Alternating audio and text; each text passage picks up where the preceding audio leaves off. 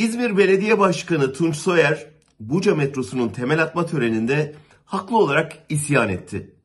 Merkezi bütçeye yaptığımız katkının sadece 40'ta biri oranında destek alabildik dedi. İzmir, Türkiye Cumhuriyeti içinde değil mi diye sordu. İzmir, İstanbul, Muğla, Adana belediyelerinin 6 büyük projesi bir yıldır sarayın imzasını bekliyor. Ama Erdoğan nasıl Kürt bölgelerinde halkı HDP'ye oy verdiler diye kayımlarla cezalandırdıysa CHP'nin kazandığı belediyelere de yatırım izni vermeyerek aynısını yapıyor. İşe yarıyor mu derseniz tersine.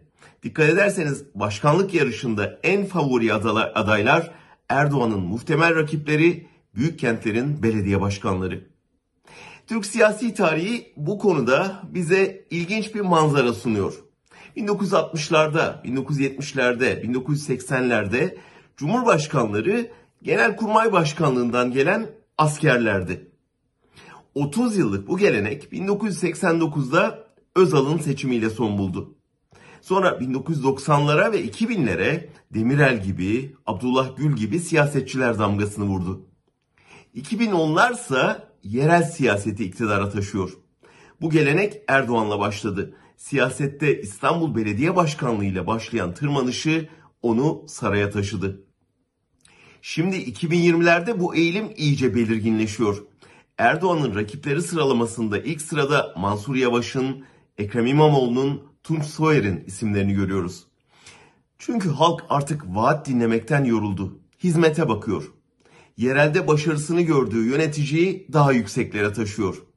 Büyük bir kenti başarıyla yönetebildiyse Türkiye'yi de aynı başarıyla yönetir diye düşünüyor. Son dönemde yerel yöneticilerin ön plana çıkmasının nedeni bu. Erdoğan'ın hedef göstererek, onay vermeyerek, yatırımlarını engelleyerek onları gözden düşürmeye çalışmasının nedeni de bu.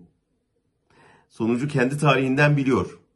Ama önce İstanbul'da, dün İzmir'de görüldüğü gibi bu taktik hedef alınan, bütçesi kısıtlanan başkanları daha popüler hale getirmekten başka işe yaramıyor, yaramayacak.